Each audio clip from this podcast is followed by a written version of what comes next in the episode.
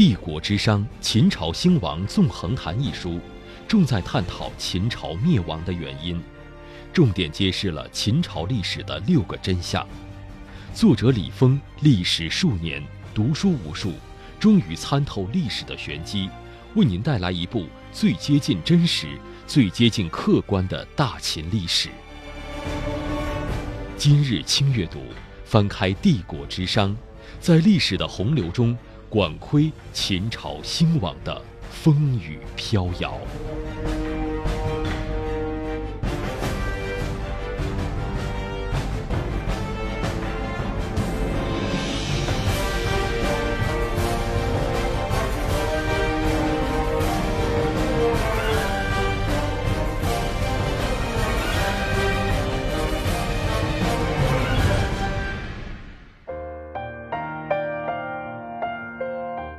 阅读的名义释放思想的力量。这里是轻阅读，我是你的老朋友周薇。今天我们一起来读《帝国之殇：秦朝兴亡纵横谈》这本书的作者李峰说，他是在历史的崇山跋涉之时，不经意间捡到的一粒珠子，但将它打磨成今天的样子，却用去了他很多年的时光。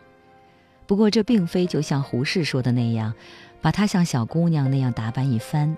而是清除他身上的尘土，揭下他不实的伪装，露出他本来的面目，是丑是美，皆归于本真。那么，这是在还原历史的本来面目吗？答曰：否。历史是客观的存在，但史籍却是对个案的叙述。再厚的史籍也不过是记载下了数不清的特殊事例而已。试问，在这样的一种情况下，纵使把每一个历史事实都考证清楚了，又怎么还原历史的本来面目？而且这又有什么用呢？于是问题就出来了：既然不是为了还原历史的本来面目，那么为什么还要还史实以本真？答曰：史学是一门以人类的真实经历为研究内容的学问。所以，要想对此进行探讨，则要立足于历史的真实自然，是题中应有之义；否则，就成了重逻辑推理的哲学，或以虚构为重要特点的文学了。事实上，历史的魅力就在于通过对人类已经体验过的事实进行分析探讨，从而达到了解过去、把握现在并预测未来的目的。一句话，历史的魅力在于它的有用性。作者李峰说：“就他的这本著作而言，只能说是在了解过去方面做了一些工作而已。饶是如此，也颇费周章。这本书揭示了秦朝的六个真相，即：第一，秦朝的南北用兵是其既定国策，而非心血来潮；第二，秦朝的领与城市根源不在刑法暴酷，而是其与民共赢理念的丧失。”第三个真相是，秦始皇的独断专行，既有其自身的因素，也与先秦诸子的专制文化关系甚大。第四，秦始皇求仙在今天被视为迷信，在当时实在是一项规模宏大的科研项目。第五个真相，秦并吞六国，摧毁了三代以来的贵族体制，建立起有史以来第一个平民社会，由此也激起了草莽英雄问鼎皇权的野心。而第六个真相就是秦朝最终灭亡，从根本上说，乃在于它文化上存在的重大的缺陷所致，进而得出一条结论：从整部中国历史看，秦朝正处在一个大转折时期，在它的前面是王朝时代，在它以后则是皇朝时代，秦就处在这两个时代的转关之处。于是，在这个皇朝里，新的因素要求成为历史的主导。但旧的因素却不肯轻易退出历史舞台，结果各种矛盾交互演进，终于发展到无法调和，于是陈胜吴广揭竿而起，历史因而进入了剧烈调整期，最终旧的政权瓦解，新的政权确立，代表民众呼声的意见受到了新兴统治者的重视，于是历史随之走上正轨。公元前二零九年秋，一场大雨揭开了秦末农民战争的序幕。但战争初期，秦帝国抵抗起义军的部队竟然是由囚犯组成的杂牌军。而秦统一中国，靠的正是他那支战斗力极强的军队。那么，秦帝国为什么用杂牌军抵抗起义军，而不用他最强大的正规军呢？原来，在这场推翻暴秦的战争初期，秦军最强的两支部队分别在北边抵抗匈奴，和南边攻打岭南，不可能一夜之间赶回来保卫咸阳。而咸阳的守军只有五万人，面对几十万的起义军。兵力上的悬殊，使得秦二世不得不释放二十万的囚徒来组成杂牌军进行抵抗。可是，为什么秦军那两支战斗力超强的正规军，直到最终也没能挽救秦帝国被推翻的命运呢？根据司马迁《史记·南越列传》记载，当时南边攻打岭南的秦军有五十万之多。起义爆发后。南军最高长官任敖曾派人考察过咸阳的情况，发现咸阳在秦二世和赵高的昏庸统治下一塌糊涂，于是他下令严禁军队北上作战，以保存实力。后来，任敖的部下赵佗拥兵自重，割据岭南，建立了南越国。至此，这支秦军再也没有北上中原。秦军北部主力三十万精锐镇守在长城沿线。当都城告急的时候，这支秦军开始南下，但速度非常缓慢。究其原因，很有可能是因为秦二世和赵高当年杀了他们非常敬重的统军将领蒙恬造成的。最重要的是。秦始皇通过过度集权，让他自己一个人成为这支强大秦军的大脑。当他死后，这支秦军就只剩下强健的四肢，失去了统一的指挥，不知道如何行动。后来，这支三十万的北部主力军队和二十万杂牌军会合了。会合之后，虽然战胜了几次起义军。但最终却在巨鹿决战中败给了楚国贵族后裔项羽。此时，秦帝国大厦将倾，无论当初多么强大的秦军，也无法挽回颓势。作为对中国历史发展最有影响的朝代之一，秦朝结束了春秋战国长期纷争割据的混战局面，统一了中国。为了使新的统一皇朝长期统治下去，秦始皇创制了一套旨在维护自身利益的专制政治体系。这一套政治体制为历代统治者所继承和完善，对中国几千年的社会发展产生了极其深远的影响。大概雄心勃勃的秦始皇也没有想到，他依靠自己千古一帝的超凡能力所创制的这套制度，不但没能使秦朝长治久安。恰恰相反，却加速了他的灭亡，使之成为中国历史上最为短命的统一皇朝。秦朝由统一到迅速灭亡，像彗星般在天空划过，发出耀眼的光芒，却转瞬即逝，让人猝不及防，给后世之人留下了无尽的思考。也可能正因如此，秦朝成了史学家最喜欢谈论的话题之一。其中的很多问题饶有兴味，历久弥新。今天给各位听友推荐的这本书，是李峰博士经过多年对秦朝政治认真研究、深入思考后奉献出来的，让人耳目一新的著作。当今的历史研究特别强调问题意识，问题在历史研究中占据了核心地位。学术创新的关键在于提出新的问题。英国著名历史学家克林伍德在他的名著《历史的观念》一书当中说：“一个好的历史学家会提出他们懂得、他们做出回答的方式的那些问题。”这本书就是一部善于提出问题并做了精彩回答的著作。秦始皇是私生子吗？秦朝到底是否残暴？缘何在秦国相议大治，而秦朝则凌圄成市？秦始皇为什么变得刚愎自用？到东海求仙药到底是怎么回事？荆轲刺秦王的背后到底有什么样鲜为人知的原因？毁掉秦朝的到底是什么？如此等等，都是由问题出发进行深入探讨的。这些问题有不少都是人们似乎耳熟能详，并且认为是不成问题的问题。但是，事实真的像人们平时所掌握的历史知识那样不可改变吗？显然不是。于是，作者李峰博士循着问题的足迹，经过研究，都一一做了全新的回答。这些回答有理有据，发人深思，启人智慧。解读历史资料极其细腻，是这本书的第二个特点。著名历史学家严耕望在他的《智力三书》当中曾强调，要善于运用人人都能见得到的材料做研究，看人人所能看得到的书，说人人所未说过的话。我们不敢说这部著作全部说了其他人所没有说的话，可是难得的就是作者从人人都能看到的普通材料中看出了一些新问题，提出了一些新见解，眼光独到。勾陈发赋，据以支持结论的材料，都是经过严密考证之后才写到书中，可谓于细微处见功力，用旧材料写出了新文章。著名历史学家白寿仪先生曾对历史著作的叙事提出过要求，指出一部优秀的历史著作必须做到准确、凝练、生动。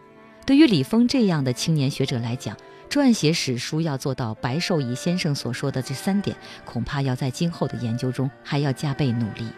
但是翻开这本书，我们可以发现，这本书在生动上迈出了一大步，可喜可贺。因为历史著作大部分都会觉得枯燥乏味、艰深晦涩，而这本书却以轻松愉快的笔触把自己的观点表达出来，可以说文笔生动，叙事流畅，明白易懂，但同时。他保持了历史知识的坚实、学术研究的严谨和思想见解的独到。李峰所极力要做的，就是让普通民众看懂这本书。这样的努力是应该受到表扬的。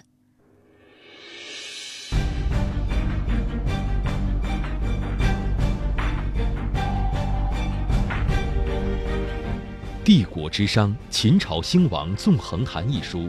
重在探讨秦朝灭亡的原因，重点揭示了秦朝历史的六个真相。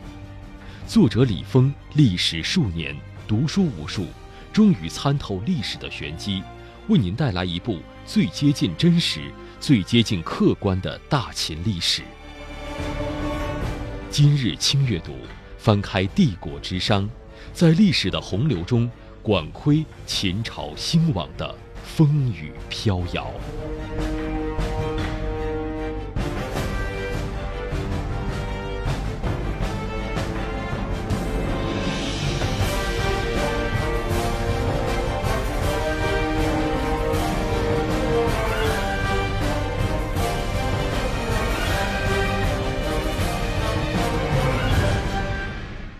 秦史研究涉及的方面太多了，而作者所进行的这些研究，人们也尽可提出不同的看法。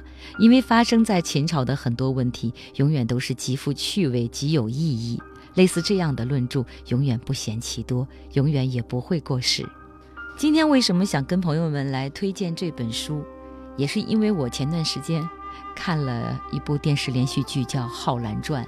当然，这部电视连续剧。确实是根据史实改编的很多，甚至呢跟史实一点都不吻合。于是我对秦朝这段历史产生了浓厚的兴趣啊！当然也感谢吴谨言、聂远等精彩演出。剧本的好坏与真实应该不怪演员。尽管我在此诟病，但我还是要感谢他们，让我对秦朝的兴趣浓厚到以至于想跟大家一起分享秦朝的点点滴滴。好，翻开这本书呢，我们看到了。呃，有这样几章，第一章是被恶搞的秦始皇，第二章断庄秦汉两朝的口水官司，第三章其实始皇这人还不错，第四章你若是始皇，怕也要拓疆，第五章重刑治国的秦朝，第六章始皇为什么变得刚愎自用了，第七章求仙今日为闹剧，当时乃科言，第八章。荆轲刺秦不是一个人在战斗。第九章是文化毁掉了秦朝，一直到最后一章大秦日落。我们随机翻开第八章荆轲刺秦，第九十九页。在经历了长期的准备之后，秦国终于开始了吞灭六国的行动。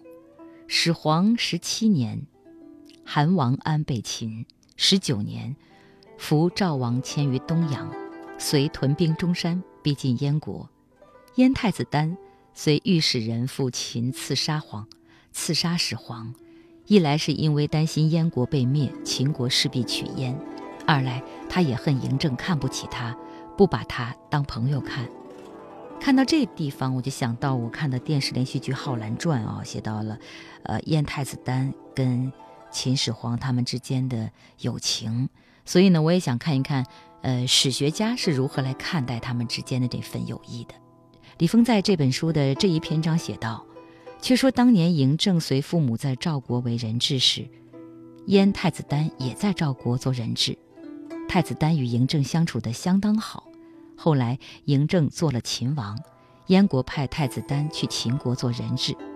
太子丹想着嬴政和自己曾是朋友，去秦国后一定会受到热情款待，哪知嬴政对他相当冷淡，这不免被心高气傲的太子丹视为奇耻大辱。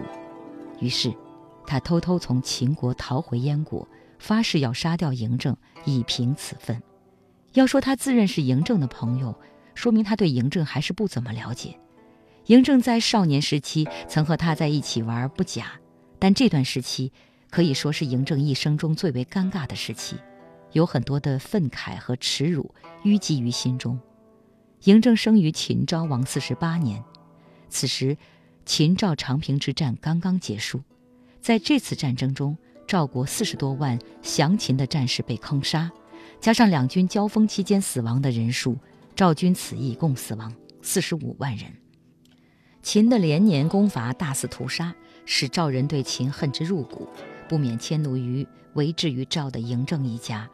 秦昭王五十年，赵人曾愤而欲处死子楚。子楚在慌乱之下，撇下嬴政母子和吕不韦一起设法仓皇逃出了邯郸。赵人找不到子楚，就想去杀嬴政母子。幸亏嬴政的外公家想办法把两人藏匿起来，方才使两人躲过了此劫。此后数年，嬴政一直和母亲寄居于赵国的外公家。尽管嬴政的外公家在赵国属富豪之家，但由于与秦有姻亲关系。且嬴政母子就躲在自己家中，有短处被人捏在手中，因此一直在赵国抬不起头，饱受一些豪门的欺压。嬴政小小年纪便受尽了寄人篱下、朝不保夕的生活折磨。由于备受赵人的歧视，嬴政在邯郸连个知心的玩伴都找不到，所幸燕太子丹也在赵国为质，常来找他玩，才使他的生活多了些微的亮色。这种噩梦般的生活，直到秦昭王五十六年，嬴政九岁时方才结束。当年秦昭王去世，安国君被立为秦王，子楚被立为太子。在这种情况下，赵国才迫于秦国强大的压力，将嬴政母子送回秦国，嬴政才真正开始过上了安稳富贵的日子。而在赵国那段苦难的日子，也成了他永远不愿触及的痛。故而，在燕子丹自以为是嬴政小时候的玩伴，到秦国为人质的时候去会老朋友时，殊不知始皇一看见他就勾起对那段不堪回首的经历回忆。而太子丹是最熟悉这段隐私的人，始皇能喜欢他吗？他也是没想通其中的道理，所以气得要死。他要是想通了其中的玄机，应该就不会那么生气吧？对始皇而言。赵国那段耻辱经历确实刻骨铭心，这从他在赵国刚一被灭就匆匆赶赴邯郸，将原来的母家仇人悉数坑杀，亦可看出来。闲话少说，就是在这样的背景下，荆轲登上了历史的舞台。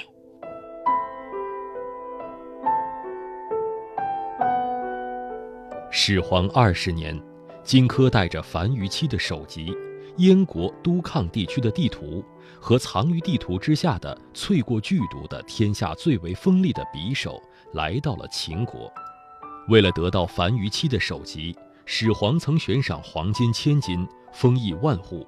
如今得偿所愿，始皇自是高兴，不费一兵一卒而得燕之都抗，更令始皇心花怒放。于是始皇穿上了礼服。安排了外交上极为隆重的九宾仪式，在咸阳宫召见荆轲一行。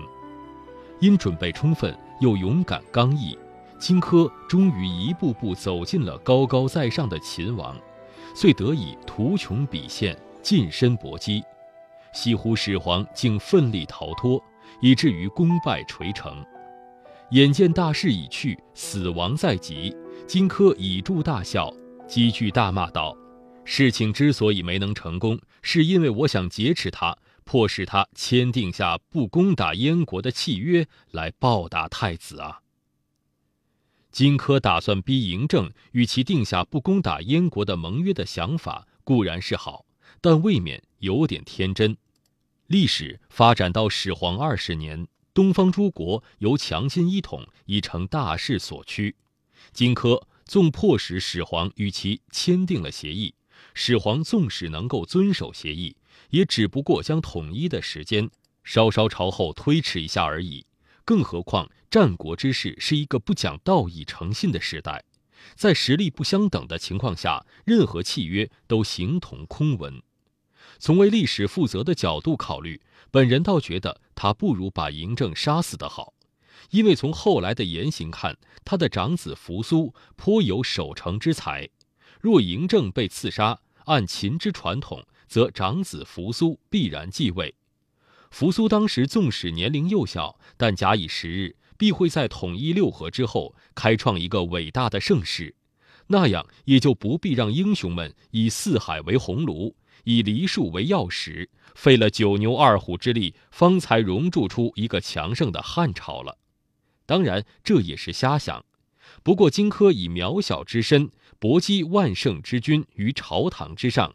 也确实是一个了不起的人物。我们今天生活的社会也常常涌现出各种各样的英雄人物。媒体在报道他们的时候，在肯定他们英雄壮举的同时，往往会深入分析他们平时的一言一行，从中产忧发威，以见其今日的侠义之举绝非心血来潮。这些报道虽常有牵强附会之处，而遭世人诟病，然履霜坚冰。确实是其来有见，人们的行为固然有非理性之处，但在大多数情况下都是受着理性思维支配的。荆轲之刺秦即是如此。史书讲荆轲喜欢读书击剑，且他在游历天下的过程中所结交的也皆为侠义之人。有趣的是，荆轲虽以侠士自名，有许多人却并不买他的账，如他曾游至榆次。与当地的侠士盖聂论剑，不想盖聂对他却是怒目而视。荆轲见状起身走了。他走后没多久，盖聂又派人去找他。然而等使者来到他的住处时，他已经离开榆次了，以至于盖聂嘲笑他说：“他肯定是要走的。我以前曾经用严厉的目光设伏过他。”荆轲游邯郸时，与鲁勾践玩博戏，其间发生争执。遭到了鲁勾践的怒斥，荆轲因而逃去。似乎到了燕国后，荆轲才得到了侠义界的认可。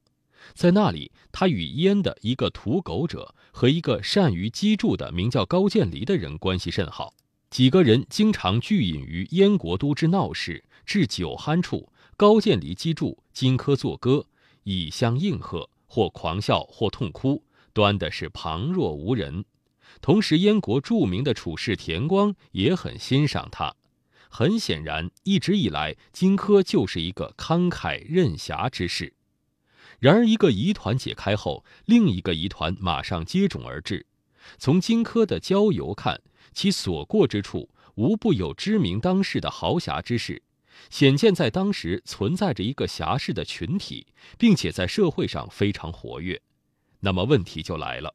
为什么在当时会出现这样一个群体？亦或说，这个群体存在于战国之世，有其合理性吗？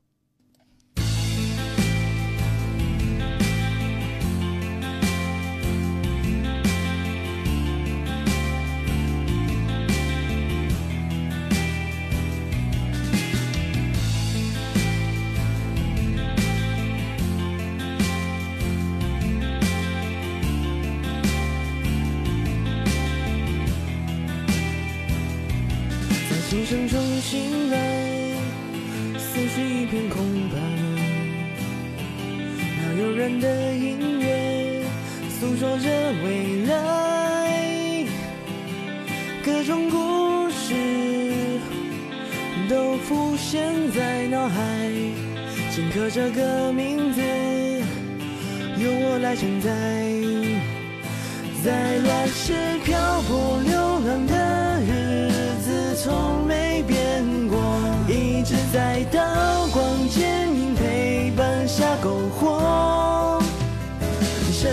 在鲜血与泪水混杂的黑暗里，像复仇的火焰渐渐的燃起。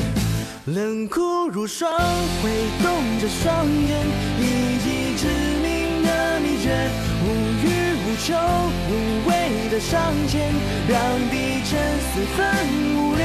为深爱的舍弃了一切，时代延续的信念，那杀戮的盛宴，只在一瞬间。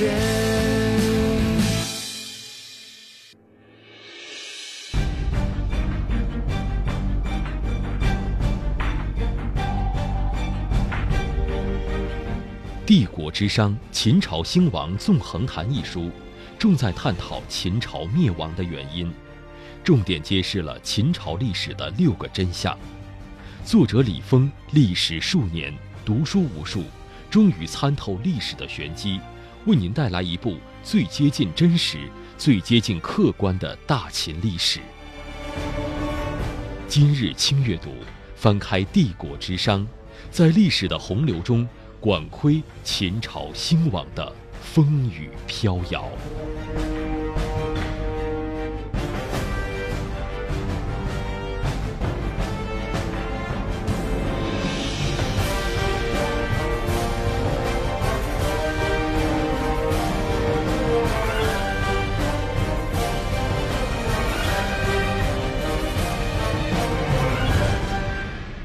翻开这本书的第一百八十六页。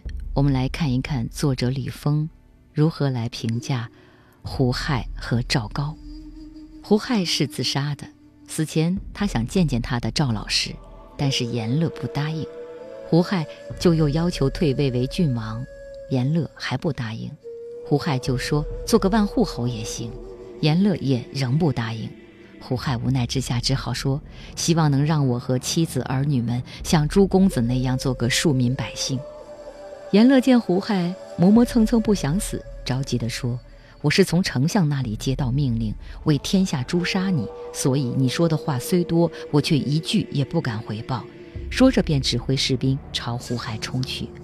胡亥于是选择了自杀，这样的死法看起来比较有尊严。现在回过头去看胡亥短暂的一生，我们不得不承认。这孩子自从被他父亲交给赵高调教那天起，就成了赵高手中的一个棋子，自始至终被赵高玩弄于股掌之上。是赵高让他得到了始皇的欢心，是赵高扶持他做了皇帝，最后又是赵高把他送上了拳台。不可否认，这孩子确确实实干了很多无道的事情。想想他刚当上皇帝。见赵高提出以杀戮的手段来解决他们与政敌之间的矛盾，他听后竟然只说了一个字：善。然而，同样是这个孩子，他也说过废除兄长而立弟弟是不义，不服从父亲的诏书而害怕死亡是不孝的话。这是赵高要他答应篡改诏书，他还置身于权力之外时说的。应该承认，这孩子本质并不坏。可是，一旦置身于权力斗争的漩涡，他立马就变了。很显然，是权力让他迷失了本性。这孩子当年若不是缠着父亲要随行出巡，哪会卷入这波天大的是非之中，并最终酿出一场旷古的浩劫？再想想，这孩子生于皇朝之建立，死于皇朝之覆灭，则二世胡亥分明就是大秦帝国自己孕育出来的一个怪胎。这里我们再不妨说说赵高。由于秦朝在后人眼中已成为中古恶之典范，于是祸乱秦朝的赵高在一些人眼中不免成了正义的化身。实则《史记·蒙恬列传》中早已指出，赵高不过是赵国贵族的疏远族人而已。赵高的父亲范公行，其母亲受到株连而被官府没为奴婢，后与人野合生赵高，与他的兄弟数人俱姓赵，并被施以宫刑，而为患者。考赵高之行，也绝不似有为国复仇之机心者，因为如果身负国恨家仇，他在秦宫就应该韬光养晦，积蓄力量以求一成。然而他在秦宫中的行为却相当张扬，不然也不至于犯下重罪而显被处以死刑。后来他置扶苏于死地，腰斩李斯于咸阳，逼二世自杀于望夷宫，欲与刘邦约分关中而亡，都是由于不如此他就要遭殃，可谓走一步说一步，得过且过，毫无宏远的政治谋略。看来赵高不过是一个为人强悍、贪于权势却又鼠目寸光的政治小丑而已。大秦的太阳正式下山了。中华帝国终于走出了可怕的梦夜，抬眼望去，一个伟大的盛世之阳正在东方地平线上冉冉升起，正可谓是大秦日落。秦帝国的灭亡可能有这么几个原因：秦帝国构建的这套中央集权的体制，改变了此前中国八百年社会运行的管理体系。这套新的管理体系，其实在社会上各色人等各个阶层的认同度、认可度还没有达成一致。实现统一之后呢，老百姓希望这样的一个统一能给他们带来一个安定的一个稳定的生活。秦始皇看来他没有很好的解决这个问题，就是他在短期统一之后，他没有与民休息。秦始皇他实现了统一，只是表面上的统一。而这个维系统一是以强大的军事后实力作为后盾的，但是它没有形成一个文化理念，没用没有用文化，没用思想去统一它。公元前二百零九年，一支九百人的农民起义军拉开了灭秦的序幕。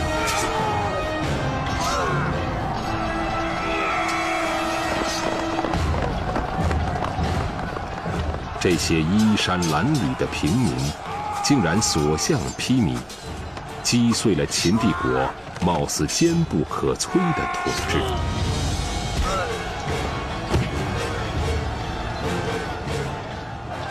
在这个国家的危机关头，东方六国的旧贵族又趁势而起，一年之内，六国全部复立。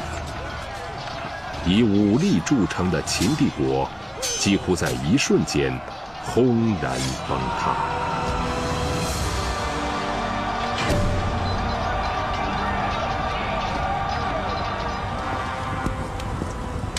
一个庞大的帝国走向了末路。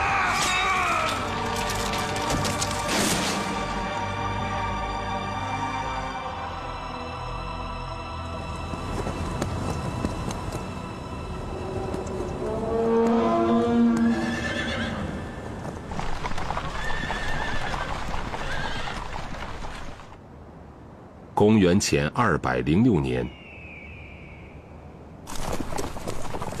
一支来自楚国的起义大军，在刘邦的带领下进入雄伟的咸阳城，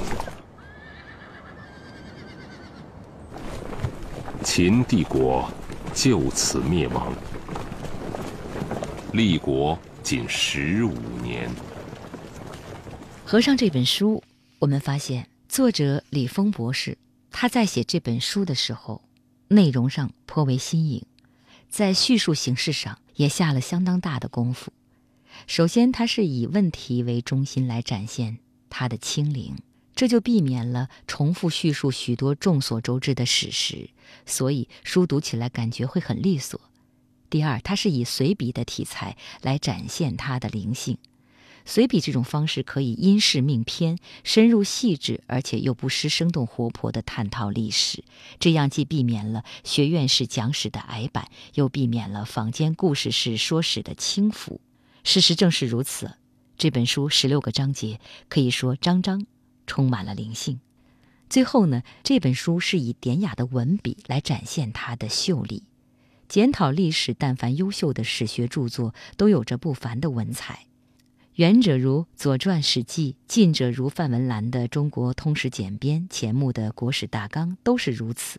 尤其有趣的是，毛泽东居然称司马迁为文学家，却是说千道万，再好的史书也是写给人看的，而要想打动人，生动性是无论如何不能忽略的。所以，在这本书的行文过程中，作者李峰抱着虽不能至，心向往之的心态，相当重视文字的运用，力求在语言的生动性有所作为。好，感谢各位跟周围一起分享这本《秦朝兴亡纵横谈》，一场英雄的盛宴落幕，期待下一期轻阅读，我们再约。